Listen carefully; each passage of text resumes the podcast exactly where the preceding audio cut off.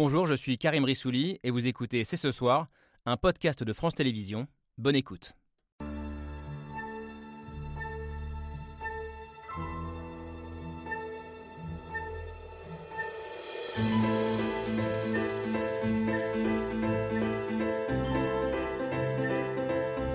Bonsoir à tous, bonsoir à toutes, bienvenue, vous regardez C'est ce soir.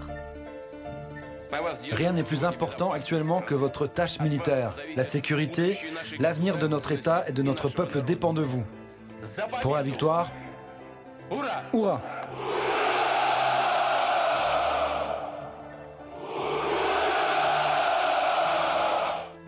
C'était ce matin, sur la place rouge, à Moscou, Vladimir Poutine qui galvanise ses troupes en cette date très symbolique du 9 mai, jour de la victoire de l'armée rouge sur l'Allemagne nazie. Une journée où toute la Russie descend traditionnellement dans la rue pour assister à des défilés militaires, pour commémorer dans la joie la mémoire des ancêtres tombés au combat. Mais c'est dans une toute autre ambiance que s'est déroulé ce 9 mai 2023. Des défilés annulés, de mystérieuses attaques qui se multiplient sur le territoire, un discours très court du président russe qui peine à masquer la morosité ambiante. Alors faut-il voir dans ce 9 mai, à minima, le cache-misère d'une armée de plus en plus impuissante sur le terrain? La Russie est-elle en train de masquer sa défaite? S'il n'a pas encore perdu sa guerre, Poutine peut-il encore la gagner? Ou prépare-t-il déjà les esprits à une guerre sans fin? C'est ce soir, c'est parti.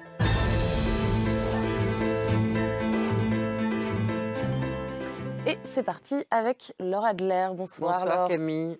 La symbolique de cette journée du 9 mai, on va en parler avec vous, Alexis Prokopiev. Bonjour. Bonjour. Vous êtes franco-russe, vous êtes né à Moscou, vous êtes arrivé en France à l'âge de 12 ans, euh, je crois. C'est ici que vous avez euh, cofondé l'association Russie Liberté. Et le 9 mai, c'est une journée doublement importante pour vous, euh, puisque c'est également votre anniversaire. Donc on en profite pour vous le souhaiter. Joyeux anniversaire. Vous nous racontiez en préparant l'émission que pendant votre enfance en Russie, le jour de la victoire et celui de votre naissance se télescoper et que vous participiez chaque année aux célébrations euh, en famille. Vous nous raconterez, j'imagine euh, qu'aujourd'hui, vous ne le faites euh, plus tout à fait, ou en tout cas plus de la même façon. Et on aura le regard d'une autre Française d'origine russe sur cette journée particulière. Bonsoir Diana Filipova. Bonsoir Camille. Vous aussi, vous êtes née à Moscou, vous avez grandi en France, vous êtes romancière essayiste. Et ce que vous avez vu ce matin dans le discours de Vladimir Poutine, c'est à la fois le monde parallèle, le pays imaginaire d'un président euh, du président russe, mais aussi sa difficulté à masquer euh, qu'en réalité tout ne se déroule pas tout à fait comme prévu. On y reviendra. Pas de défilé triomphal donc ce matin, mais un discours qui installe la Russie dans la guerre et ce pour longtemps. Ce sont vos mots, Antoine Victine. Bonsoir. Bonsoir. Vous êtes journaliste, documentariste, vous avez beaucoup travaillé sur la figure de Vladimir Poutine. Vous allez entre autres nous aider à comprendre comment sous sa présidence la grande guerre patriotique euh, est devenue un ressort majeur de la propagande. Une propagande qui s'est intensifiée depuis le début de la guerre pour mettre au pas le peuple russe. Bonsoir Véronica Dorman. Bonsoir. Vous êtes euh, journaliste à Libération, chef du service étranger euh, et co-réalisatrice avec Ksenia Bolchakova euh, de ce documentaire dont on a parlé il y a quelques semaines sur le plateau, qui raconte la dérive fasciste du régime de Poutine et l'embrigadement de la société russe. Vous étiez venu avec Ksenia nous en parler il y a quelques semaines, mais ça je l'ai déjà dit. Les Russes adhèrent-ils pour autant sans réserve au discours belliqueux et paranoïaque de leur président Pour vous, il faut relativiser, en tout cas en partie Hélène Blanc. Bonsoir. Vous êtes politologue, spécialiste du monde slave, et vous nous avez dit en préparant l'émission que le patriotisme russe n'est plus le même qu'auparavant, même si Poutine essaye euh, de raviver euh, les souvenirs euh, de Stalingrad. Vous nous expliquerez un peu plus en détail si j'ai un peu vite résumé votre pensée. En tout cas, vous prenez pour preuve de ce patriotisme qui a changé le fait que l'armée a du mal à recruter, des difficultés militaires sur lesquelles on reviendra également avec vous, Michel Yakovlev. Bonsoir. Bonsoir. Vous êtes général, ancien vice chef d'état-major du commandement suprême de l'OTAN en Europe. Alors je posais la question en introduction, est-ce que la Russie cherche à masquer euh, sa défaite euh, militaire? Vous allez nous aider à comprendre ce qui se joue euh, sur le terrain, autant sur le front en Ukraine qu'à l'intérieur des frontières russes. Les présentations sont faites. Merci à tous les six d'avoir accepté notre invitation. Avant d'ouvrir la discussion, on va revenir sur ce jour de la victoire en demi-teinte. C'est l'image du jour, elle est signée Hugo Bernard.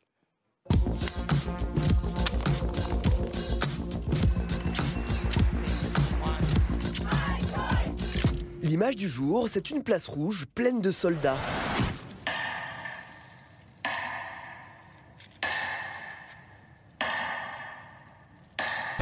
L'armée russe qui défile en rang serré pour le 9 mai et célèbre le jour de la victoire de l'URSS contre l'Allemagne nazie sous les yeux de Vladimir Poutine. Сегодня цивилизация вновь находится на решающем переломном рубеже. Против нашей Родины вновь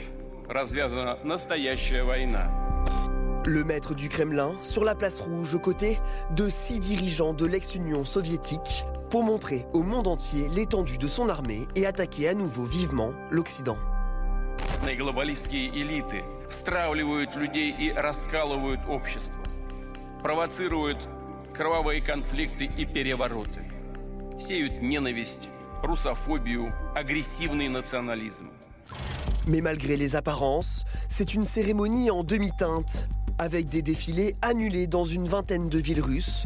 Et à Moscou, la parade aérienne a été interdite et la foule tenue à l'écart. On est à 2 km des lieux de la cérémonie, mais c'est l'un des rares endroits autorisés au public. On est là depuis plus d'un an, nous. Depuis le début de, de la guerre, on n'a jamais vu un tel dispositif de sécurité dans Moscou. Un dispositif à la hauteur de la crainte qui règne au sein des autorités russes, car les tentatives d'assassinat contre les proches de Poutine et les actes de sabotage se multiplient. La semaine dernière, c'est le cœur du pouvoir russe qui a été visé, le Kremlin, ciblé par deux drones interceptés au dernier moment, une attaque que Moscou impute à l'Ukraine mais Kiev dément, ce mystérieux attentat qui pourrait bien servir la propagande du régime russe.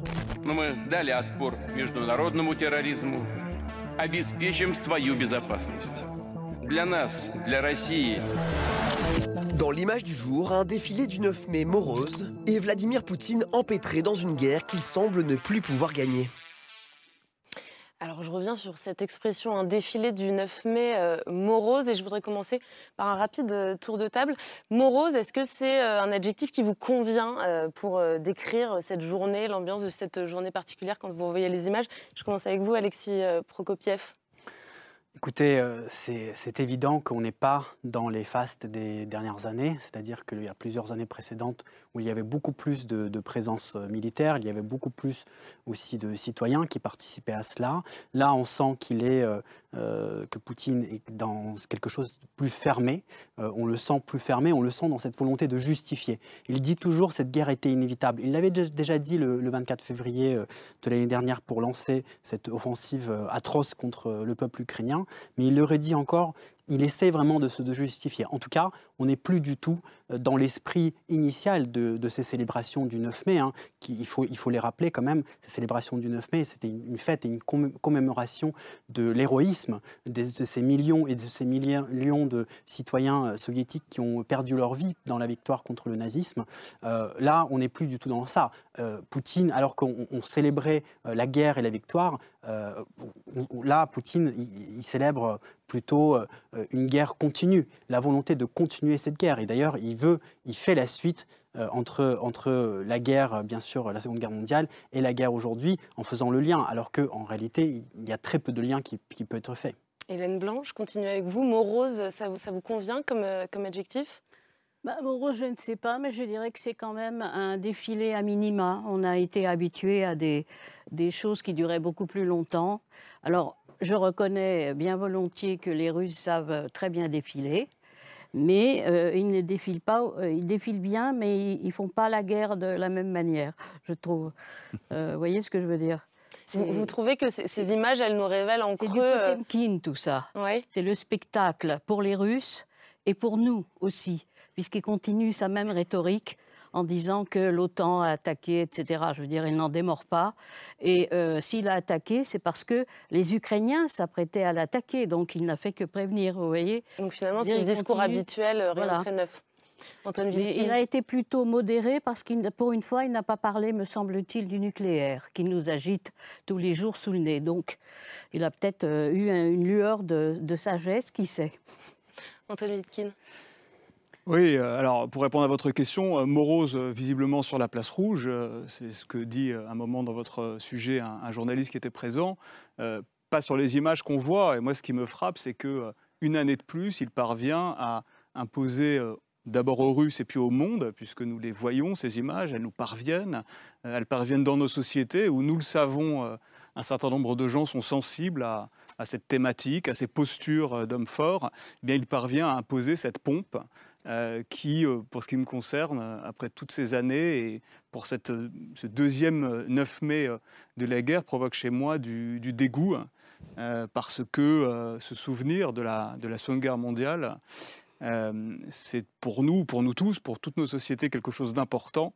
Et lui, Poutine, non seulement les accapare, les récupère et les détourne d'une manière, cette année-là, euh, sidérante dans euh, la mesure où on est encore une fois, mais ça apparaît cette fois-ci, je trouve encore plus après ce qu'on sait de cette année et demie de guerre euh, qui s'est écoulée, dans la version accusatoire, ce qui est la grande figure rhétorique de Vladimir Poutine et de son régime, et qui consiste à se présenter lui comme le vainqueur du nazisme, alors même qu'on ne peut que constater que la manière dont la Russie, euh, et je rejoins ce que vous venez de dire Hélène, la manière dont la Russie se comporte en Ukraine nous rappelle pour beaucoup de raisons, la manière dont les nazis se sont comportés depuis la guerre d'agression au départ, pour des raisons idéologiques, depuis la manière dont cette guerre d'agression se produit, c'est-à-dire avec euh, des faux prétextes schématiquement, et puis ensuite euh, les massacres, euh, les, bombardements sur les civils, les tortures, les viols, enfin toutes ces choses-là qu'on ne peut que constater en,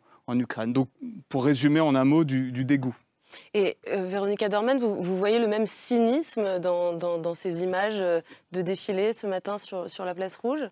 Je trouve que le mot morose est bien choisi pour plusieurs raisons. Euh, appliqué au défilé lui-même, c'est vrai que c'est un défilé qui est beaucoup plus euh, simple en quelque sorte et beaucoup moins triomphaliste. Et il y a beaucoup moins de, on sent beaucoup moins d'enthousiasme et d'exaltation que les années précédentes. Numériquement, il, y a quelques milliers de soldats de moins que d'habitude. Je crois que normalement ils, sont 11, 11, ou 12 000, il n'était que 8 000 aujourd'hui. Euh, il y a beaucoup moins de, véhicules, il n'y avait pas d'avions qui survolaient la place, donc il n'y avait, pas cet esprit euh, en général de débauche de moyens et vraiment de, de, mise en scène de la puissance russe de la puissance triomphante russe. Et euh, donc ça, c'est ce qui, ce qui marquait les, tous les défilés précédents. et je me souviens que morose aussi pour la liesse populaire qui n'était pas du tout présente cette année. Parce que même si c'est une fête qui est de plus en plus récupérée par le régime, même si euh, euh, depuis des années les Russes se rendent compte qu'on leur a volé un petit peu cette mémoire euh, de tas de manières, euh, en, 2010, c'était la première fois que je, couvrais cette, journée-là. Je me souviens qu'une fois que la parade était passée, à laquelle d'ailleurs les moscovites ne sont pas euh, invités tous, il y a des tribunes dans lesquelles il y a des vétérans triés sur le volet, d'ailleurs beaucoup de faux vétérans donc, qui, euh, qui portent les uniformes mais qui ne sont pas vraiment les derniers survivants des combattants. Mais ensuite, il y a beaucoup de gens dans les rues, autour, dans tout le quartier environnant, et il y avait des gens qui, euh, des vieux, qui jouaient de l'accordéon sur, les places euh, autour, de, la place rouge, la place de la Lubyanka qui a, qui a 200 mètres de là, euh, et on sentait que c'était une fête que en tout cas en 2010, que le pouvoir n'avait pas complètement accaparé encore. Et donc ça débordait de simplement cet événement-là.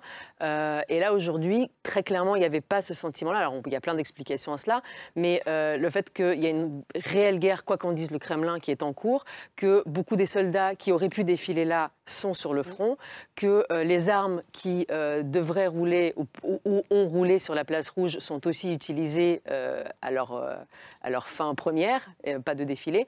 donc oui, c'est un mot que je trouve qui plutôt bien choisi pour décrire euh, la journée d'aujourd'hui. Alors effectivement, aujourd'hui, euh, à Moscou et dans le défilé, je crois qu'il n'y avait qu'un seul euh, blindé. Il y avait trois quarts de chars en moins qu'il y a deux ans, en, 2021. Michel Yakovlev, est-ce que, est que vous, vous y voyez, est-ce que le militaire y voit finalement un aveu de faiblesse, un espèce de miroir du mauvais état de, l'armée russe Oui, alors, déjà, J'aime beaucoup ce que j'entends là, puisque je ne connais pas de moi-même cette ambiance. Pour avoir fait dans ma carrière trois défilés euh, au 14 juillet à Paris, euh, vous savez qu'il y, a les grandes dictatures ont des défilés et la France. Euh, on est le seul pays, en gros, à avoir, avoir ce grand rite. Nous, le 14 juillet, hein, Bastille Day, on est à peu près les seuls. C'est beaucoup plus festif, manifestement, que, que là. Pour la petite histoire, le, blindé qui a défilé en tête, le T-34, vous pouvez aller le voir aussi au carrousel de Saumur. À chaque, chaque été, on sort un troisième week-end de juillet. Venez voir notre T-34, il roule hein, comme ah celui-là. le même. Mais en réalité, donc, pour, en dehors de la plaisanterie, on est, euh, c'est le spectacle du pouvoir, de la puissance, pardon, spectacle de la puissance et il est creux. Et je pense que les hommes qui sont sur les rangs, ils ont entendu la harangue euh, de, de Poutine, et je pense qu'ils savent qu'elle est vide de sens, qu'il est dans un autre monde. Bah, ça, ça rejoint ce que je disais en vous présentant, Diana Filipova. Vous me disiez en préparant l'émission, euh, Poutine est dans son pays imaginaire, euh, son monde euh, parallèle, déconnecté de la réalité. Voilà, le char. Et c'est pour ça que je trouve ces images glaçantes, en plus d'être moroses. Euh, c'est que la, la- la Deuxième Guerre mondiale, la Grande Guerre patriotique, c'est euh, c'est une sorte de trésor euh, intime et collectif pour les Russes. C'est-à-dire que, je crois qu'il le dit euh, en plus en introduction de, son discours, euh, tout le monde a perdu quelqu'un dans sa famille dans, la Grande Guerre. Et il va vraiment chercher à cet endroit qui est censé être le dernier bastion incontestable de la grandeur passée de la Russie, quelque chose qui a toujours été certain. Nous avons gagné la guerre contre euh, les nazis, avec bien sûr les alliés, et qui reliait la Russie au reste du monde, puisqu'elle faisait partie des vainqueurs, et donc elle en quelque sorte, elle sortait de, de- de- son- du mur et de son bastion euh, réservé pour participer à une sorte d'histoire collective, qui est une histoire reconnue par tous. Et là, en fait, ce qu'il fait, c'est qu'il prend ça et il l'inverse complètement. Il utilise cette rhétorique pour justifier une guerre qui est l'inverse de la Grande Guerre patriotique. Ce n'est pas seulement que c'est différent, c'est l'inverse exact. Il euh, retrace une continuité évidente euh, avec le drapeau soviétique qui défile en tête, euh, avec le discours, avec le régime de restauration stalinienne. Il convoque ses papis et ses mamies qui ont peut-être combattu et donc qui représentent pour les Russes en fait la mort et la célébration. Il en fait la justification creuse et morose euh, d'une guerre euh, qui fait peut-être de moins en moins de sens pour les gens présents et, et surtout avec un discours qui lui est morose parce que c'est toujours le même. Alexis Prokopiev, euh, est-ce que vous avez le sentiment, euh, je le disais en vous présentant, vous avez célébré ce 9 mai en famille euh, régulièrement quand vous viviez en Russie, quand vous étiez enfant? Est-ce que vous, vous avez le sentiment en tant que russe de vous être fait euh, spolier par le pouvoir une fête nationale et populaire qui reliait la Russie au reste du monde, comme, comme le disait Diana Filipova? Complètement. Poutine vole, Poutine salit euh, cette journée de commémoration, cette journée populaire, cette, journée qui appartient à ces millions et des millions de personnes, et pas que aux Russes d'ailleurs. Euh, cette journée qui appartient aussi aux Ukrainiens, aux Bélarusses, aux Kazakhs, tous les peuples qui composaient à l'époque l'Union soviétique, et aussi bien sûr à tous les alliés. C'est ça qui est, Diana le disait, c'est qui est très important, c'est que c'est une victoire qui a été menée avec les alliés. Et aujourd'hui, Poutine vraiment salit euh, cette journée, il récupère cette journée jusqu'au même euh, récupérer le slogan, le slogan, le message. D'ailleurs, on peut dire qu'il n'a pas invité d'alliés à cette commémoration. En effet, mais est-ce qu'il serait venu? Ça, ça c'est Ah, une, c'est une oui, autre, mais une ils autre sont question. pas invités, On donc, imagine euh. qu'il ne serait pas venu. Mais euh, ce qui est important de dire, c'est que moi je me souviens très bien, à la fin des années 80, début des années 90, quand il y avait cette journée importante, il y avait en effet des fêtes populaires, il y avait des toasts, il y avait des, personnes plus âgées qui faisaient des toasts. Et c'était quoi les, toasts de ces personnes? C'était pour qu'il n'y ait plus jamais la guerre, mhm. pour qu'on ait toujours le ciel bleu euh, au-dessus de nos têtes, euh, en, en, en russe. Et euh, il disait toujours la guerre, c'est l'atrocité absolue. Euh, la guerre, c'est l'horreur. La guerre, c'est des millions de morts. Et il disait toujours, vous, les nouvelles générations, on espère que vous vivrez sans la guerre. Et c'est quoi le message de Poutine depuis quelques années maintenant? Le message de Poutine, c'est moi j'aime Poftalit. On peut le répéter. Donc il transforme complètement un message qui était un message pour qu'il n'y ait plus jamais la guerre, un message finalement de, paix et de commémoration des héros, en, un message qui est un message pro, euh, pro-guerre, un message euh, vraiment belligérant. Et, et c'est intéressant parce que c'est c'est Anna Politkovskaya qui le, qui le disait euh, avant d'être euh, la journaliste assassinée. russe qui a été, qui a été assassinée. Elle le disait. Poutine est égal à la guerre et, les- et la guerre est égale à Poutine. Pourquoi euh, elle disait ça? C'était à l'époque de la guerre en Tchétchénie. Parce que Poutine est arrivé au pouvoir avec la guerre avec d'ailleurs ces, ces- ces attentats terroristes dont- qui posent encore aujourd'hui beaucoup, de- beaucoup de questions.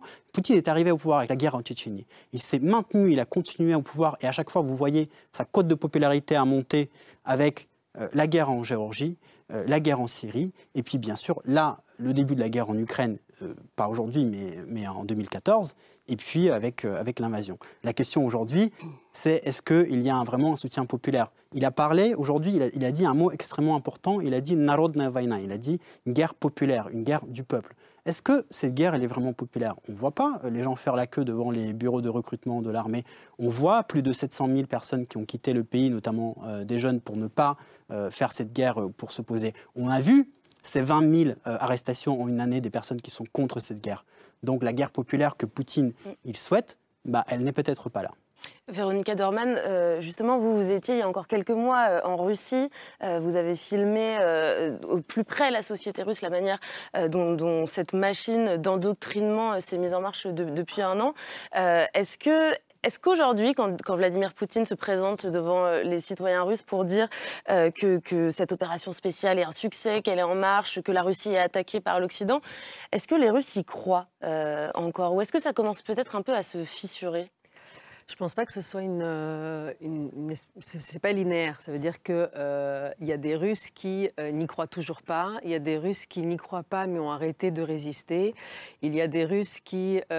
Ont commencé à y chercher du sens parce que ce n'est pas possible que nos enfants soient envoyés pour rien mourir dans une guerre qui ne sert à rien, euh, qui a été, euh, qui est juste la, folie d'un seul homme. Donc en fait, euh, tout ça, ça évolue aussi. Donc c'est pas, y avait, quand, la guerre a commencé le 24 février, c'est ce qui nous avait poussé à, faire ce, documentaire et ce livre. On s'est demandé pourquoi est-ce que la société russe a si peu réagi le 24 février? Pourquoi est-ce qu'il y a eu cette espèce d'état de sidération euh, et à la fois donc une partie de la société a soutenu euh, la guerre sans vraiment savoir ce qu'elle était, parce que la guerre que leur, promettait ou que leur annonçait Vladimir Poutine n'est pas du tout celle qui a eu lieu réellement sur le terrain. C'est-à-dire que les Russes n'ont pas vu, on- n'ont pas eu accès à l'horreur, même visuellement, euh, aux chars qui déferlaient sur l'Ukraine, aux bombes qui tombaient sur les villes euh, et sur les quartiers résidentiels, sur les enfants. Tout ça, le- les, Russes, chez eux, le voyaient pas. Donc, on, leur, expliquait que c'était une opération très propre, précise, avec des objectifs très précis, qu'il allait durer euh, très peu de temps.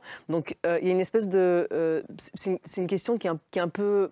Ce pourquoi ils étaient en- le 24 février n'est pas ce qui est, ce qui est advenu et ce pourquoi ils sont aujourd'hui n'est pas ce qui se passe non plus. Parce qu'aujourd'hui, euh, ils savent que c'est un conflit qui dure, parce qu'ils sont, enfin, même, même la propagande n'arrive pas complètement à, à dissimuler le fait que euh, voilà, la guerre s'est installée, que la société se militarise, que euh, les, les- les pertes sont réelles, c'est-à-dire qu'on voit des cimetières qui se remplissent un peu partout en Russie, et les gens, même si c'est pas dans le discours public, les gens s'en rendent compte. Euh, mais il y, a, pas de, il y a aussi la, manière dont, le, dont la- propagande fonctionne sur les esprits, c'est que euh, les Russes se sentent aussi pris au piège de tout ça. Ils sont enfermés dans un pays qui euh, est euh, contre le monde entier, l'Europe est contre eux, et en fait. C'est comme si c'était une prophétie autoréalisée. Ça veut dire qu'aujourd'hui, c'est vrai que beaucoup de gens voudraient que le régime de Poutine cesse d'exister, que la Russie telle qu'elle est aujourd'hui n'existe plus. Et- et donc il y a une espèce de, de transformation aussi, euh, où euh, effectivement elle- cette guerre peut leur paraître aussi plus nécessaire parce que le, le- le régime en l'état est, est, euh, est en danger. Là J'ai l'impression qu'au cours de cette cérémonie, il y a une instrumentalisation de l'histoire, de l'histoire de la Seconde Guerre mondiale, de l'interprétation de la réalité historique de ce qui s'est passé au cours de cette Seconde Guerre mondiale. Et j'ai l'impression que la vérité s'éloigne de tout discours de Vladimir Poutine depuis extrêmement longtemps. Et j'aurais voulu vous poser la question de savoir comment l'histoire est devenue propagande, la propagande est devenue absence totale de vérité, et comment cette transmission d'une mémoire collective instrumentalise encore les jeunes générations et sert encore. Est-ce qu'il n'y a plus d'histoire du tout aujourd'hui en Russie? Est-ce que l'histoire est devenue propagande? Et comment C'est une large question. J'obéis, j'aurais vous pourrez tous réagir. Non, mais... Alors, l'histoire en Russie a toujours été un grand problème. On peut le dire. Euh, en fait, euh, la construction d'une mémoire historique et, et d'une science historique euh, suppose qu'on reconnaisse euh, ses torts et d'avoir eu tort et des vérités, euh, des faits qui ne sont, qui n'arrangent pas beaucoup l'image qu'on se donne de soi. C'est Vous voulez ça dire que le pacte germano-soviétique, ça n'existe pas? Non, cela n'existe pas. Et c'était uniquement en réponse à, à Munich. Euh, alors que nous savons bien que c'est beaucoup plus, pour le coup, c'est beaucoup moins simple, c'est beaucoup plus complexe. Euh, il n'y a pas eu, bien sûr, de, de- de- crimes de guerre ou de violences commises pendant la guerre. Il n'y a pas eu, euh, il n'y a pas eu des États-Unis. Les États-Unis n'ont pas toujours existé. La Shoah Alors la c'est une question très compliquée parce que quand vous dites aux Russes, bon bah la Shoah, ils vous répondent, mais 6 millions alors que nous 27. Enfin, c'est vraiment et, c'est très difficile de, répondre à cette, à cette question. Par autre chose qu'une sidération profonde, puisque nous comprenons qu'il y a quelque chose qui ne s'est pas fait dans la manière dont on a transmis notamment la mémoire de la Deuxième Guerre patriotique dans les esprits. Et c'est évidemment par la Deuxième Guerre mondiale que l'endoctrinement militaire euh, et, idéologique a commencé dès euh, la fin des années 90, dès le début des années 2000. Donc c'est pour ça que euh, cela n'arrive pas comme un cheveu sur la soupe. Cela fait des années, voire des décennies que tout ce qui participe à une prise de conscience, à un retour sur soi, à la construction d'une science historique indépendante, avec des vrais experts qui s'appuient sur les faits, elle s'est faite. Mais elle s'est faite aux États-Unis, en Europe, euh, au milieu d'une communauté de chercheurs qui avaient peut-être des liens avec la Russie, mais qui ne travaillaient plus en Russie, qui n'enseignaient souvent plus en Russie, ou ont cessé de le faire pour le faire ailleurs, parce que tout simplement, euh, les, livres, les manuels d'histoire en Russie euh, n'obéissent pas du tout aux mêmes principes historiques, historiographiques que les nôtres. Alors, je vais vous laisser réagir sur cette euh, instrumentalisation de cette mémoire. Je voudrais juste euh, montrer quelques images euh, d'aujourd'hui, puisque c'est vrai que cet imaginaire de la Grande Guerre patriotique, il était absolument partout. on va voir ces civils qui ont revêti des, uniformes de, la Seconde Guerre mondiale. cette photo, elle a été prise aujourd'hui dans la ville de Kazan. Ça concerne les adultes, mais ça concerne aussi les enfants, qui dès le plus jeune âge sont transformés en petits soldats. cette semaine, je crois que c'est la ville de Volgograd, qui a été renommée de son ancien nom de l'époque soviétique, euh, Stalingrad. Antoine Victime, on a presque l'impression d'une fusion euh, complète, voire même d'une confusion entre, entre deux époques, entre le passé et le présent.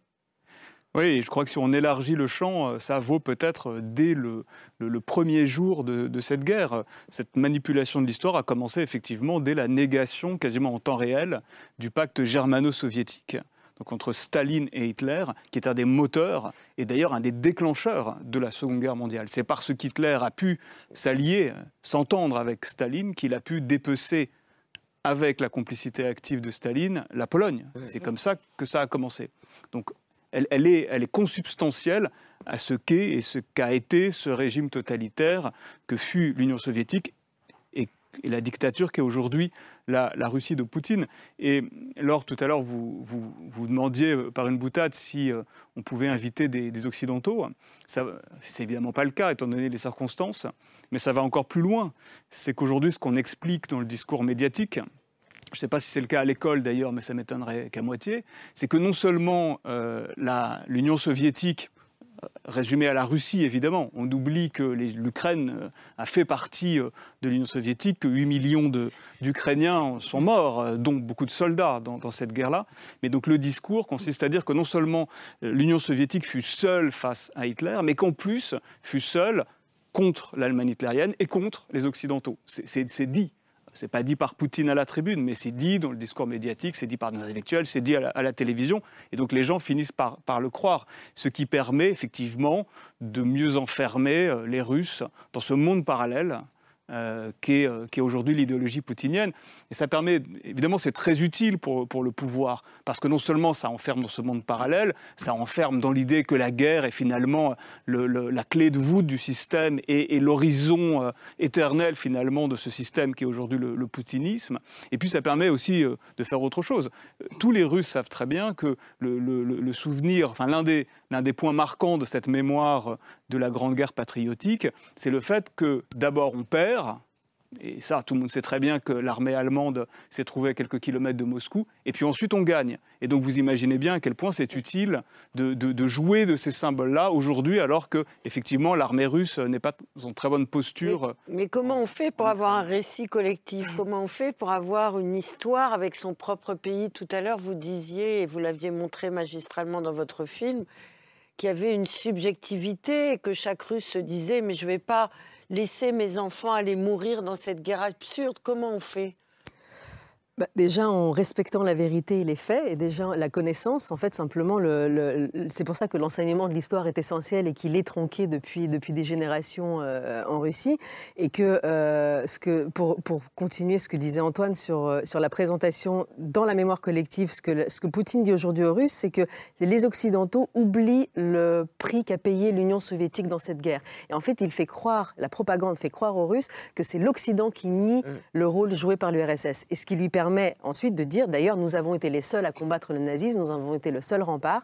Et, euh, en fait, on, pour, pour, refonder, le, la mémoire de cette guerre est tellement importante pour les Russes aujourd'hui et pour en fait tous les, tous les peuples qui ont composé l'Union soviétique, c'est parce que c'est la seule expérience qui unit tout le monde réellement. Il n'y a pas d'autres événements dans le XXe siècle, dans l'histoire récente, qui unirait tous les Russes. Parce que tout le reste divise et c'est le seul moment où, euh, effectivement, le, le, ce, qui, ce, qui, a été porté jusqu'à euh, il y a une quinzaine d'années, c'est euh, le souvenir du prix qui a été payé par chaque famille euh, et euh, qui n'était pas du tout à l'origine, qui était une mémoire très intime et très familiale et qui n'était pas du tout quelque chose de vindicatif et de donc quelque chose qui était très proche des gens aussi et dont, les Russes ont été privés aujourd'hui, qu'on leur a arraché. Et ce qu'on lisait beaucoup aujourd'hui, euh, pas du côté de la propagande russe, mais du côté de euh, bah, tous ces Russes qui se sont retrouvés orphelins depuis le début de l'offensive, c'est qu'ils ne peuvent plus célébrer le 9 mai. En fait, ils ne peuvent plus même publier une photo de leur arrière-grand-père comme ils l'auraient fait les années précédentes parce qu'on leur a volé cette date, parce qu'aujourd'hui, cette date a tellement été associée à euh, de l'Ukraine par le Kremlin à une guerre injuste, euh, à une guerre destructrice dans laquelle Poutine, il dit que c'est une guerre populaire parce qu'il veut aspirer tout le monde dans cette guerre, parce qu'il veut, il veut, il veut que tout le monde soit euh, partie prenante et aussi bien son état-major et les hommes autour de lui que le peuple russe. Nous sommes tous dedans ensemble et vous êtes tous aussi euh, en fait concernés. Hélène Blanc, sur, justement sur l'instrumentalisation de cette mémoire et sur ce à quoi elle sert aujourd'hui dans cette guerre en Ukraine. Bah, si vous voulez, l'instrumentalisation, elle remonte à il y a très longtemps. Parce que du temps de l'URSS, euh, les Russes ne connaissaient pas leur histoire. On, les a, on leur a menti, on les a instrumentalisés, on les a manipulés. Euh, et justement, pour eux, la guerre ne commence qu'en 1941, exit le pacte euh, Molotov-Ribbentrop. Et depuis 2008, très précisément, l'histoire est écrite par des historiens qui ont des recommandations de Poutine sur ce qu'ils doivent écrire. Voyez mm. Alors ça vaut pour les manuels des professeurs et ça vaut pour les historiens. Et il y a des historiens qui se sont révoltés en disant mais mm. nous violons l'histoire, nous mentons à nos peuples. Vous voyez, à notre peuple, enfin à tous les peuples, de, les anciens peuples de l'URSS. Et malheureusement, ça continue et c'est de pire en pire. Mm. Vous voyez, le problème, c'est que ces gens-là ne connaissent pas leur histoire et je crois que sous Poutine, ils sont pas prêts de la connaître. Et c'est dommage parce que leur histoire est passionnante et que c'est vrai qu'ils ont gagné cette guerre et qu'ils ont eu énormément de morts.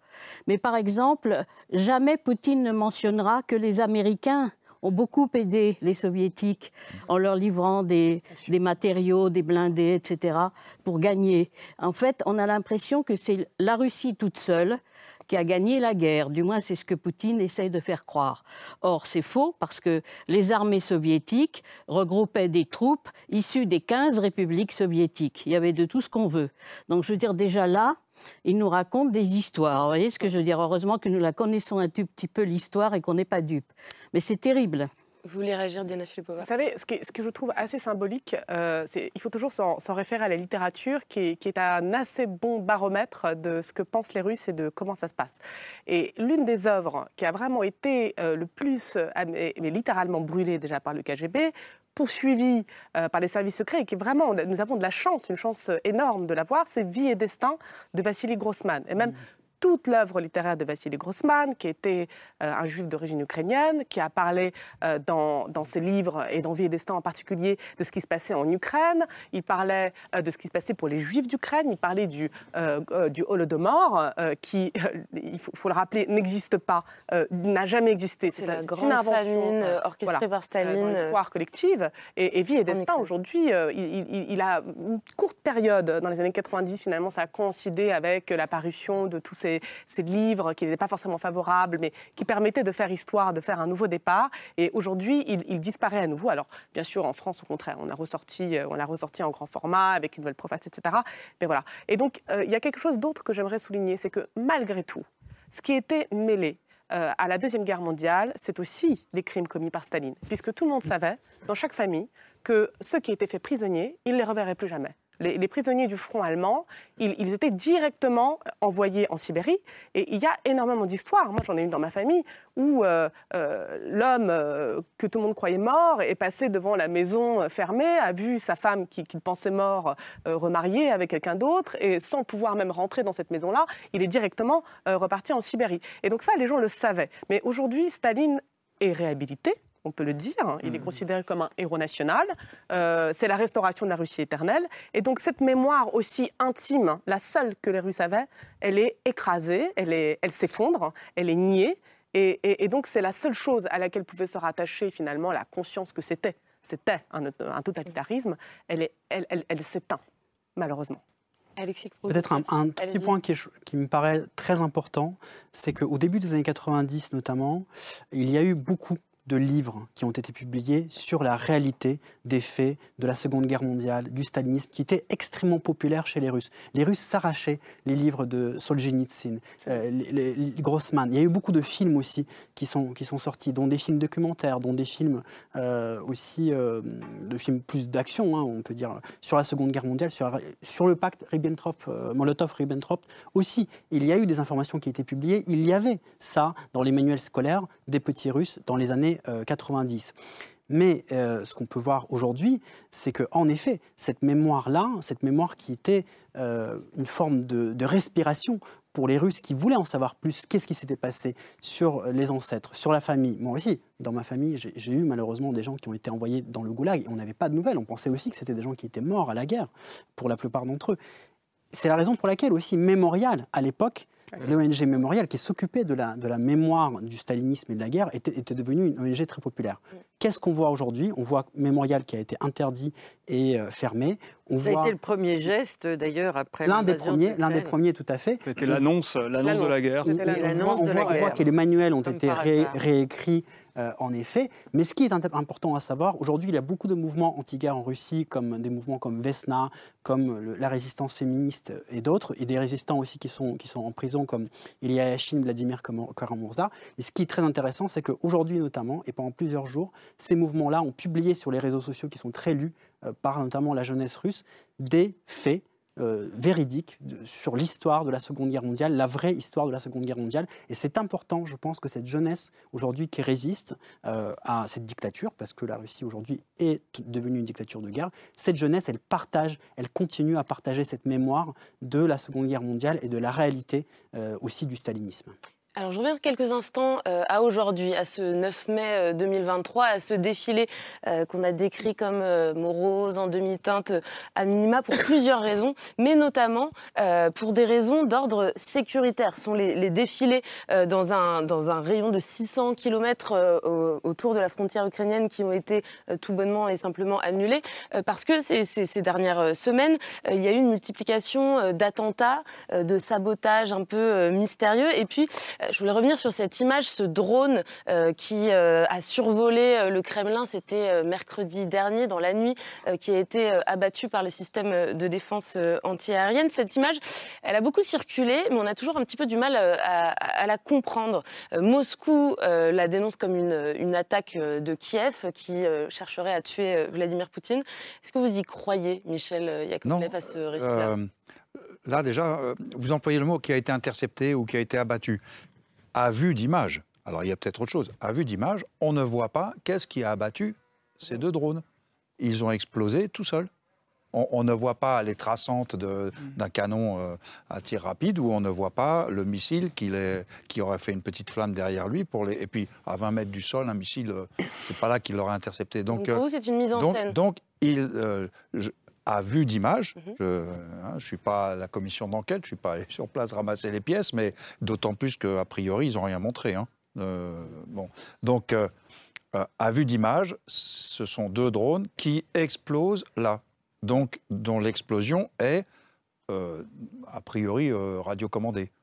Euh, parce qu'une synchronisation pour un drone tiré à 60 km qui explose exactement là avec un décompte, ça, c'est pas possible à cause des vents, par exemple, qui l'auraient retardé, par exemple. Vous voyez Donc ça, c'est une, c'est une radiocommande. Mais radiocommandée par Euh, qui? C'est ça la Eh question. bah, par qui? Ben, bah, euh, Je pense qu'il y a beaucoup plus de Russes que d'Ukrainiens euh, là, vous voyez En plus de ça, si ça avait été les Ukrainiens, pourquoi le faire à 2h25 du matin quand il n'y a personne pour regarder? Mhm. Il l'aurait fait à 9h du matin pendant la mise en place du défilé ou même pendant le défilé. Parce que là, a priori, vous faites deux petits booms, hein, c'est quand même des petits booms, c'est limite mignon. hein. Vous faites deux petits, deux petits booms euh, au-dessus de la, la foule, donc tout le monde se couche, on attend. Vous voyez, vous, là, vous créez un chaos indescriptible, là, vous cassez le 9 mai.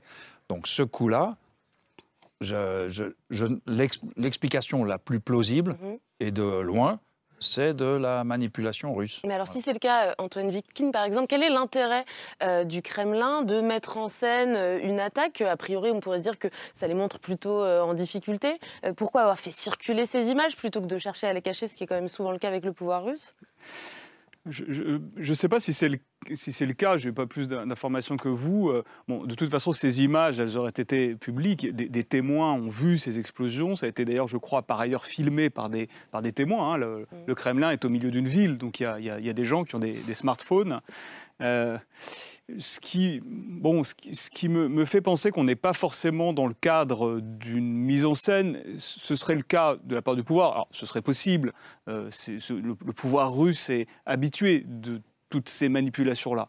Mais ce qui me fait penser ça, c'est qu'il y a, y a quelques mois, les Ukrainiens ont fait, euh, ont fait sauter un dépôt euh, de carburant, euh, ou en tout cas un drone, pardon, a atteint un dépôt de, de carburant, je crois que c'était en, en février, à, à 50 km à, l'ouest de, de Moscou. Euh, donc, techniquement, euh, c'est euh, c'est- les, les possibilités de mener ce genre d'opération, qui que ce soit, que ce soit les Ukrainiens, les Ukrainiens aidés par des Russes, et il faut probablement poser la question d'une forme de résistance russe, ou bien des, des- des- des partisans ukrainiens en, en Russie. Tout ça est possible, et je crois que tout ça existe. On a vu ces derniers temps se multiplier euh, les opérations, effectivement, euh, contre des dépôts de carburant, euh, notamment sur le territoire de, la Russie. En tout cas, je crois que ça montre quand même la faiblesse, et c'est ça qui me fait penser que la mise en scène serait quand même, serait quand même une, une construction intellectuelle un peu compliquée de la part du pouvoir. Ça montre la faiblesse de, de l'armée russe, du pouvoir russe. Et ça, je ne crois pas que ce soit un symbole que les Russes ont envie de mettre en avant. À ceci près que l'attaque de février était un gros drone. Euh, Oui, la taille d'un avion, Oui, non, mais- qui était à longue portée.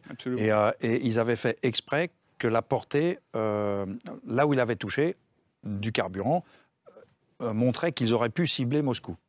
Voilà. Mais c'était un gros drone. Et ce n'est pas le cas des, des- des pauvres petits trucs là que- qu'on voit sur ces images. Hélène Planche, je vous ai vu secouer la tête. Vous n'étiez pas tout à fait d'accord sur l'analyse?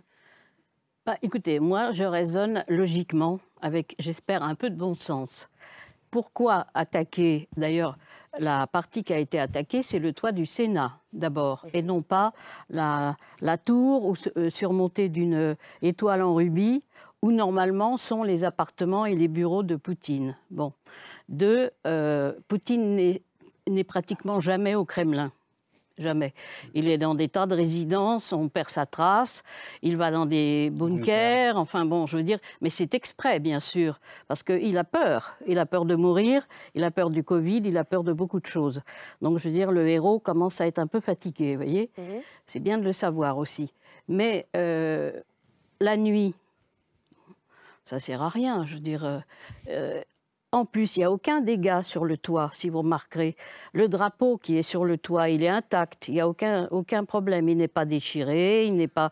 Alors, je veux dire, moi, euh, si c'est une manipulation des Russes, et les connaissant bien, je pense qu'ils en sont tout à fait capables, c'est pour permettre, par exemple, à Medvedev, le lendemain, de dire on a essayé de tuer Poutine, alors maintenant nous allons tuer Zelensky. Ça, oui, ça, ça peut être une bonne raison.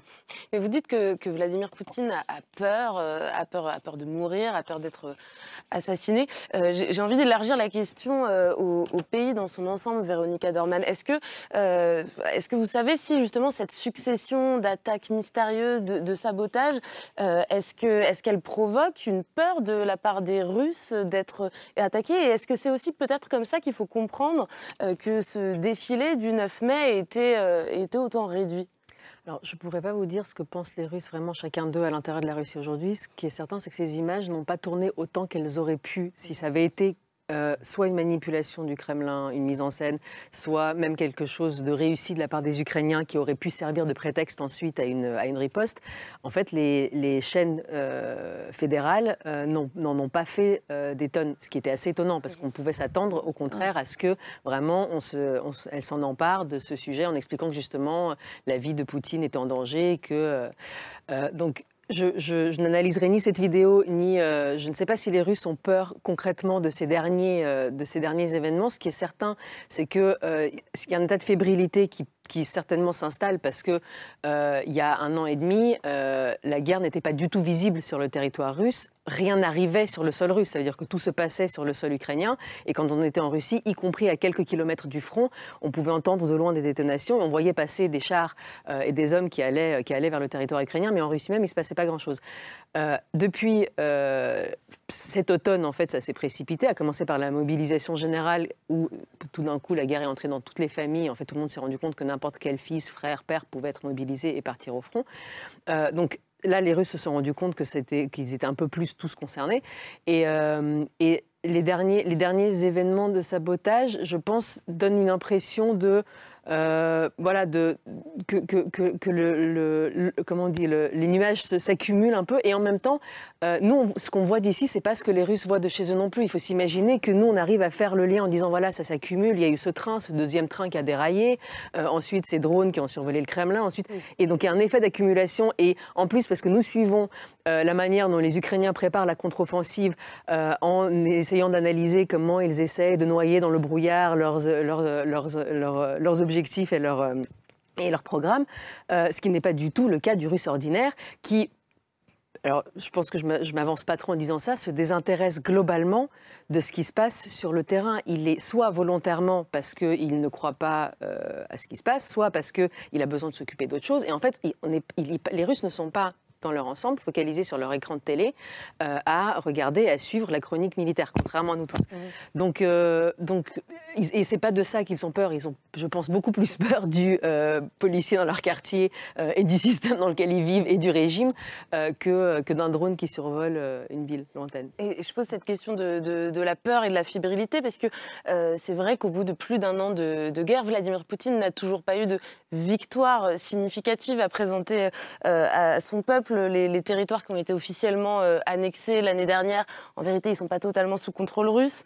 Euh, il y a toujours cette fameuse bataille de Bakhmut qui a commencé en, août dernier. Euh, je crois que le, pouvoir russe espérait pouvoir enfin prendre la ville pour ce 9 mai. ça n'est toujours pas le cas.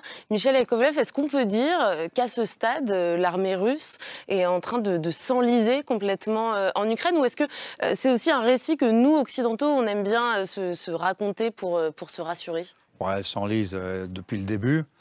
Euh, déjà par l'échec du plan initial et la, bascule d'efforts dans Donbass qui a obtenu des succès mitigés avec des contre-offensives limitées, euh, mais, mais, mais très symboliques. Et maintenant, il semble bien que leur potentiel offensif, il est émoussé essentiellement à Bakhmut. Il y a eu d'autres combats, mais en gros, leur capacité offensive euh, ils l'ont brûlé, je crois. On a une idée du nombre de morts euh, dans la bataille de, Bakhmut et même plus généralement, c'est possible de l'estimer côté russe? euh, Alors, moi, je ne fais aucune estimation. Je lis des estimations, comme nous tous, hein, je pense, des Américains, des Anglais, etc. alors, les Américains, plus subtilement, parlent plutôt de pertes. Parce qu'une perte, c'est quelqu'un qui, en gros, ne retournera pas au combat. Donc, c'est-à-dire les morts, mais aussi les blessés. Ou blessé, mm c'est moins grave. Je note d'ailleurs que, et, je pensais à ce mystère en vous écoutant tout à l'heure, que Poutine euh, manque une grande occasion, en n'utilisant pas le mot guerre déjà, toujours une opération militaire spéciale, c'est bizarre hein, ce truc, hein. et, euh, et par exemple en ne rendant pas les morts aux familles. Parce que quand une famille a eu un mort, ça justifie la guerre. Vous voyez ce que je veux dire? Vous ne voulez pas qu'il soit mort en vain. Et du coup, vous, vous tombez dans le camp des pro-guerres, si j'ose dire, naturellement. Parce que votre fils, votre frère, euh, votre père, vous ne voulez pas qu'il soit mort en vain. Ça, c'est c'est humain. Et euh, c'est vrai dans toutes les sociétés. Donc je ne comprends pas pourquoi cette armée ne rend pas les morts aux familles, ne leur permet pas, enfin ils le font de temps en temps, mais pas, ils n'en ont pas fait un grand rite. En revanche, les blessés, ça c'est terrible pour leur armée, parce que les blessés, ils parlent. D'ailleurs, très souvent, ils crient. Et euh, ils ont mal. Et quand on les rend aux familles, avec moins de jambes, euh, par exemple, ben, vous voyez, donc là, le blessé est un propagandiste anti-guerre. Et donc, fondamentalement, cette armée, elle a épuisé, je crois, sa capacité offensive. Maintenant, elle peut tenir euh, longtemps sur sa ligne. Face à une offensive qui ne serait pas assez puissante, ils peuvent, effectivement, ils peuvent compter, durer. Mais, mais plus ça dure et plus le poison des blessés qui rentrent chez eux, euh, il n'y a pas de propagande face à un fils euh, blessé, je pense, qui raconte ce qu'il a vécu. Il n'y a pas de Mais on peut propagande. peut-être dire le contraire, c'est-à-dire, mais ça je pense que vous pourrez nous l'expliquer, c'est-à-dire que si les, si les morts ne sont pas rendus aux familles, c'est parce que justement on ne veut pas qu'il y ait cette opposition qui naisse, qu'il y ait le souvenir atroce de- des cercueils de zinc et que euh, effectivement ça créerait une possibilité de contre-société euh, qui s'était déjà allumée historiquement. Et que donc même les morts ne sont pas rendus aux familles. Je ne sais pas ce que vous en pensez. Manifestement, le choix qu'ils ont fait. Les morts Euh, sont rendus aux familles. Elles ne sont, en revanche, effectivement, il n'y a pas de ritualisation Oui. du retour des cercueils. On les accueille pas comme on les accueille. Comme on les avait accueillis. arriverait chez nous. Et ce qui se passe en même temps que ces morts qui sont rendus à leur famille, c'est soit une, de l'intimidation, de l'interdiction de communiquer avec les journalistes, soit euh, de l'argent. l'achat, de l'argent, l'achat du silence. des On leur vole leurs morts. Attendez, on- mais ce qui, ce qu'il On leur ce qu'il faut- non, mais ce qui est très important à dire, c'est que bien sûr qu'il y a, euh, y a le terrible officier militaire qui arrive et qui dit tu vas te taire, femme, je te donne un chèque et tu vas te taire parce que comme ça tu pourras nourrir tes enfants.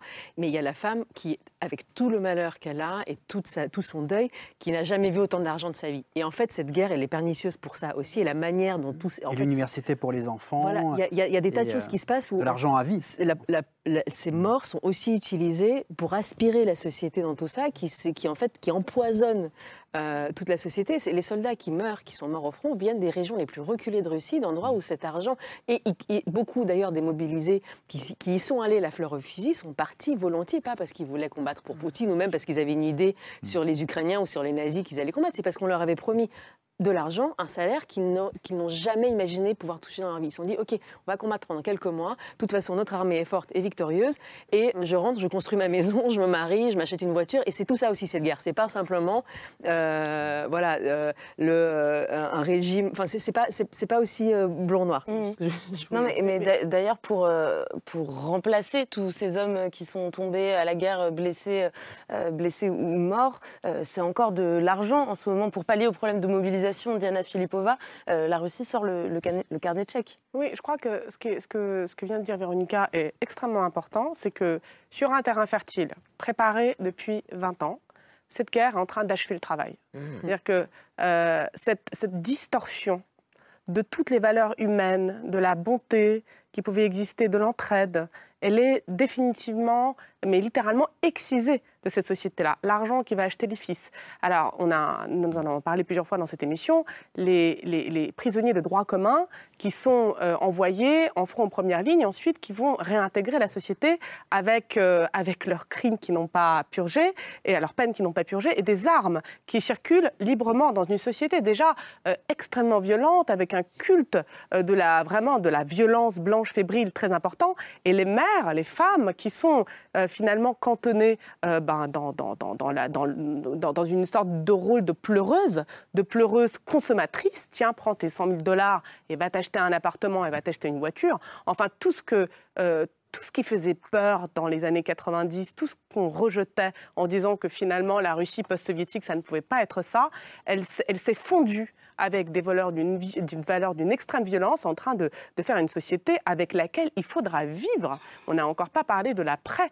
Mais cet après-là, il va exister et ces gens-là, ils auront eu ces expériences intimes et ils seront là. Alors, qu'est-ce qu'on fait avec ça? Antoine Liquide. Oui, je crois que c'est- c'est fondamental. Effectivement, cette euh, inversion des valeurs permanentes qui est la marque de fabrique de ce régime crée un ensauvagement, une barbarie euh, qui ne s'arrêtera pas avec cette guerre. Euh, il y, a un an, je crois qu'on devait être peut-être sur ce plateau d'ailleurs, les, 8 mai ou les 9 mai se, ressemblent, mais on avait l'impression, jusqu'à un certain point, on, avait, j'imagine déjà à ce moment-là, tous conscience que, autour de Poutine n'était pas seul. Mais on, résumait beaucoup euh, cette guerre à, Poutine. Qu'est-ce que Poutine a dans la tête? Qu'est-ce qu'il veut? Qu'est-ce qu'il pense? Ce qu'on sait maintenant, c'est que c'est évidemment plus large. Euh, il, bénéficie d'un soutien populaire, d'un soutien plus large pour toutes les raisons qu'on a expliquées. Mais effectivement, au-delà de ça, se pose la question de l'après. Et, et, moi, ce qui m'apparaît euh, là maintenant, c'est que effectivement, ça ne s'arrêtera pas euh, ni avec euh, la fin de Poutine, qui est mortelle, ni avec la fin de la guerre. Il faudra effectivement faire face, ce que je dis faire face, c'est-à-dire nous, l'Europe, l'Europe libérale et démocratique, à une Russie euh, qui aura été ensauvagée de cette manière-là, avec cette inversion permanente, effectivement, des valeurs à l'échelle politique tout en haut et à l'échelle, effectivement, de la société, des liens entre les gens. Et ça va avoir des conséquences. Je ne sais pas lesquelles, mais on mettra longtemps à s'en remettre. Alexis Prokopiev? Oui, peut-être qu'on a pas beaucoup encore parlé dans cette émission, mais pourquoi, pour Vladimir Poutine en tout cas, cette journée aujourd'hui et cette parade aujourd'hui est assez euh, morose C'est parce qu'il y a cette euh, grande résistance ukrainienne. Parce que les Ukrainiens résistent, font plus que résister, et finalement sont quelque part peut-être aujourd'hui euh, ces héros. et on a vu que, alors que Poutine parle justement de l'importance du 9 mai, de l'importance de ce qui, a, ce qui a précédé, les héros du 9 mai, il n'a pas hésité une seule seconde dans les derniers jours de mai, dans, les, dans, les, derniers jours avant le 9 mai, à bombarder les villes héros de la Seconde Guerre mondiale, qui sont les villes de Kiev et les villes d'Odessa. De, Donc ça, je pense que c'est quand même important de le dire et important de souligner cette, cette importance de la, de la résistance ukrainienne un point quand même, euh, je pense, assez, important, euh, cette, euh, cette dépoutinisation, elle devra venir, mais elle devra venir aussi, bien sûr, des Russes. C'est la raison pour laquelle, encore une fois, je souligne cette résistance russe qui existe, parce qu'il y a les mères, bien sûr, qui, pleurent leurs enfants, leurs leur maris, mais il y a aussi beaucoup de femmes dans ce mouvement de résistance en Russie. Il y a le mouvement féministe euh, contre la guerre, il y a le mouvement Vesna que j'ai déjà cité. Parmi les prisonniers politiques, il y a des prisonnières politiques qui se posent à la guerre. Donc aujourd'hui, il y a beaucoup de femmes dans ces, dans ces mouvements-là qui peuvent aussi représenter cette, euh, cette Russie de demain.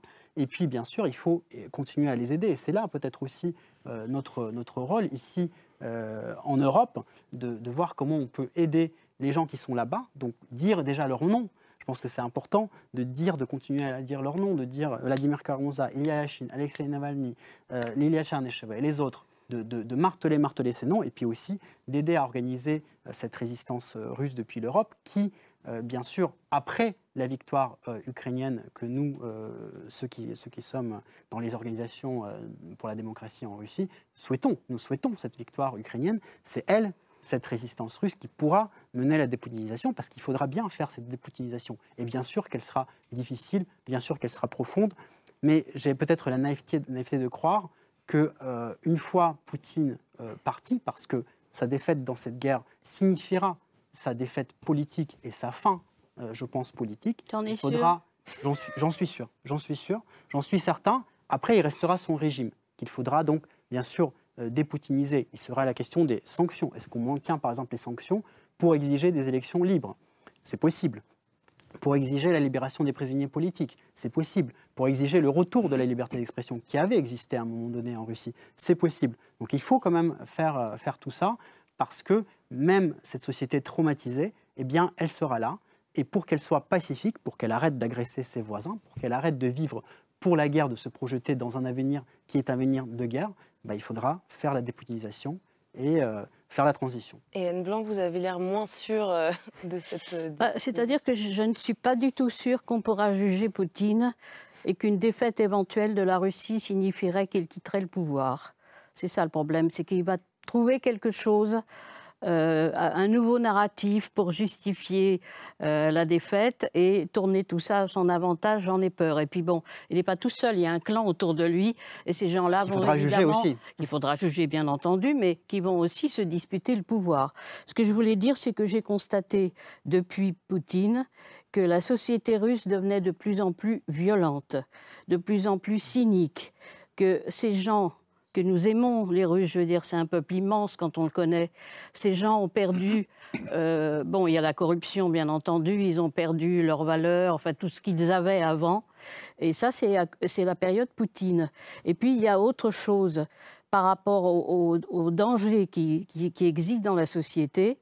Des gens dont on ne s'est jamais occupé, les anciens d'Afghanistan, les anciens de Tchétchénie, les anciens de Géorgie, etc., et de Syrie, parce que ces gens-là, quand ils sont allés sur le front et qu'ils rentrent au pays, ils sont tous alcooliques, drogués, complètement, euh, psychologiquement complètement démolis. Et ça, ce sont des bombes vivantes qui se baladent dans la société, vous voyez, et qui s'ajoutent aux gens de Wagner, libérés de leur, euh, de leur, euh, enfin, de la guerre qu'ils qu'ils ont faite, et qui euh, sont d'anciens détenus, euh, voire des malades psychiatriques. Donc, je veux dire, tout ça, ça fait un ensemble qui est quand même très inquiétant, je trouve. Oui, je suis, euh, je- j'entends tout à fait ce que, ce que vous dites. Il y a juste une chose, c'est que historiquement, euh, tout régime qui connaît une grande défaite tombe.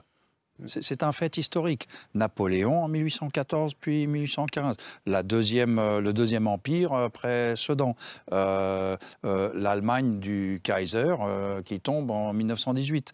Euh, euh, le Reich de Milan qui dure 12 ans. Vous voyez, parce que le seul contre-exemple, paradoxalement, il est russe. 1905. La, la- la défaite euh, hein, euh, Tsushima et, et, euh, et en Mukden, euh, c'est- le seul cas Ouais. où, où le régime tsariste a, a- a réussi à survivre et puis il n'a pas survécu à la suivante. Puis il tombe peu après. Il tombe, voilà. fini. Et, et donc, et donc, mon, je, je, c'est, c'est- alors l'histoire peut-être ne se répétera pas, mais c'est pour ça que je, je, je vous rejoins en disant, ce régime tombera. Il a, perdu la guerre, il faut qu'il le comprenne. Et il tombera. Et après, effectivement, il va y avoir une psychothérapie de masse euh, à faire. Ça, c'est vrai. Et, et ce, ce Puis qui il va y avoir une guerre de succession. Et une guerre de succession. Et, un dernier mot rapide, les Russes le savent, ils, le savent, ils, sa- ils savent que voilà, tous les grandes défaites font que le régime tombe. Et je pense que la peur, elle est aussi alimentée par cet après. Et, et l'après, en fait, pour les Russes, c'est historiquement quelque chose de particulièrement effrayant. Chaque fois que vous regardez un après, ça a été un après de millions et de millions de morts, que ce soit ceux de Staline, et ceux des années 90, ça reste un traumatisme très frais. Donc je pense que le travail euh, collectif, notamment des oppositions qui sont aujourd'hui à l'étranger, ou alors qui sont restées très courageusement en Russie, c'est d'alimenter une, une représentation d'une Russie future qui ne soit pas un effondrement tout en étant une Russie démocratique, sachant que la haine de la démocratie a été euh, l'un des, euh, vraiment des, thèmes principaux euh, de la Russie poutinienne pendant ces 20 dernières années. Donc il faut nourrir quelque chose, et je sais que beaucoup des opposants que, soutiennent Russie Liberté continuent à le faire. C'est une sorte peut-être aussi de, alors, de propagande positive, d'imagination, de création d'un monde nouveau, mais il est essentiel parce que la Russie démocratique, heureuse, saine, équilibre et en même temps autonome, ça n'existe pas dans l'image des Russes. Voilà. Allez, on va arriver à la euh, fin de l'émission. Je suis désolée, je garde quelques toutes petites minutes pour le euh, conseil de lecture, le coup de cœur de l'or. Et justement, Hélène Oui. Blanc, à l'instant, vous parliez de juger Poutine. Je crois que le livre Oui, euh, mais je pense que vous l'avez déjà sans doute lu. C'est un livre signé par trois sommités juridiques et qui vient juste de sortir. Bruno Cotte, Alain Pelé et Robert Badinter, qui sortent euh, ce livre qui est à la fois un diagnostic complètement glaçant et une analyse juridique d'une très grande euh, compétence et d'une très grande argumentation. Le livre est divisé en trois parties. Euh, Poutine, le sous-titre, c'est l'accusation. Poutine est accusé de crimes d'agression. Pourquoi et comment? Mais c'est pas parce qu'il est accusé et que la vérité fait qu'il est, il a véritablement commis une agression envers l'Ukraine que le droit va donner forcément tort à Vladimir Poutine. C'est c'est en cela que, que ce livre est extraordinairement glaçant et en même temps très puissant intellectuellement. Comment le droit va-t-il pouvoir juger Poutine pour ce qu'il a fait? Pour les crimes d'agression, c'est pas si facile. Pour les crimes de guerre, c'est pas si facile. Et pour les crimes contre l'humanité, c'est pas si facile. Alors que ces trois dossiers, on sait bien que les dossiers d'accusation sont énormes. Et donc, comment le droit va- va-t-il pouvoir nasser, en quelque sorte, encercler Vladimir Poutine dans son argumentation, dans sa rhétorique de mensonge perpétuel? Eh bien, euh, ces trois sommités juridiques, dont Robert Badinter, donnent des possibilités concrètes, donnent des argumentations juridiques, et ce, livre se clôt par une demande, parce qu'on a, on a parlé pendant toute l'émission de l'avenir. Il n'y a pas d'avenir sans Poutine en Russie, en tout cas d'après ces trois personnes qui sont des espèces de garants de notre démocratie occidentale. Et donc, il faut purger le système. Comment? À nous de montrer qu'il y en a un. Mais oui, non, mais euh, il faut que le droit passe. Il faut que Poutine soit accusé devant une cour pénale internationale. Il faut que les plus grands législateurs l'estiment euh, responsable de ses actes, de ses gestes, de ses faits, de ses crimes, de ses déportations, de, de tout ce qu'il est en train de faire. Et l'impensable continue à se produire. Donc comment le droit va-t-il pouvoir acculer l'Occident à encercler, Poutine de sa propre responsabilité Les trois juristes pensent que c'est possible, mais que tout un système autour de lui, comme vous l'avez souligné tout au long de cette émission, tout un système doit aussi être déféré devant ce tribunal pénal international. Et juste en parlant du droit, au nom de l'association Russie Liberté, je voudrais saluer l'Assemblée nationale qui vient d'adopter euh, la proposition de résolution de Benjamin Haddad, que je salue aussi, euh, reconnaissant euh, Wagner comme un groupe terroriste. Wagner et Prigogine sont des terroristes et devront, comme vous le dites, aussi être jugé. Ouais, C'était un vote cet après-midi même à l'Assemblée nationale. Merci Laure pour le conseil. Je redonne le titre du livre, c'est Vladimir Poutine. L'accusation, c'est paru chez Fayard. Et merci beaucoup à toutes et à tous d'être venus échanger ce soir. Merci beaucoup Diana Filipova. Euh, merci Général Yakovlev. Alexis Prokofiev, je rappelle le nom de votre association Russie Liberté. Antoine Vitkin, merci également. Véronica Dorman, je rappelle votre documentaire euh, qui est toujours toujours disponible en replay sur euh, la plateforme France.tv.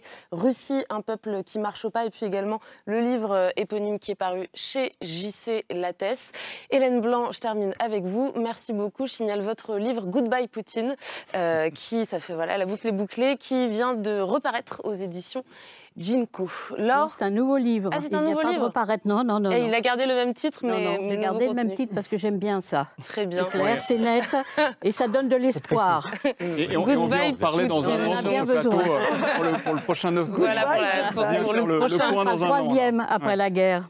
un troisième après la guerre. c'est bien. Rapidement, on l'espère. J'espère que ça va Merci arriver. Merci beaucoup, Laure. On se retrouve très vite. C'est ce soir revient demain. Ce sera aux alentours de 22h30. D'ici là, très bonne fin de soirée et bonne nuit à tous. Salut.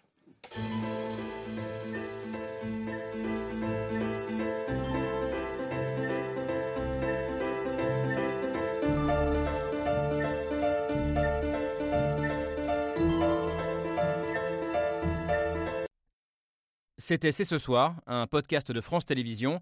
S'il vous a plu, n'hésitez pas à vous abonner. Vous pouvez également retrouver les replays de l'émission en vidéo sur France.tv.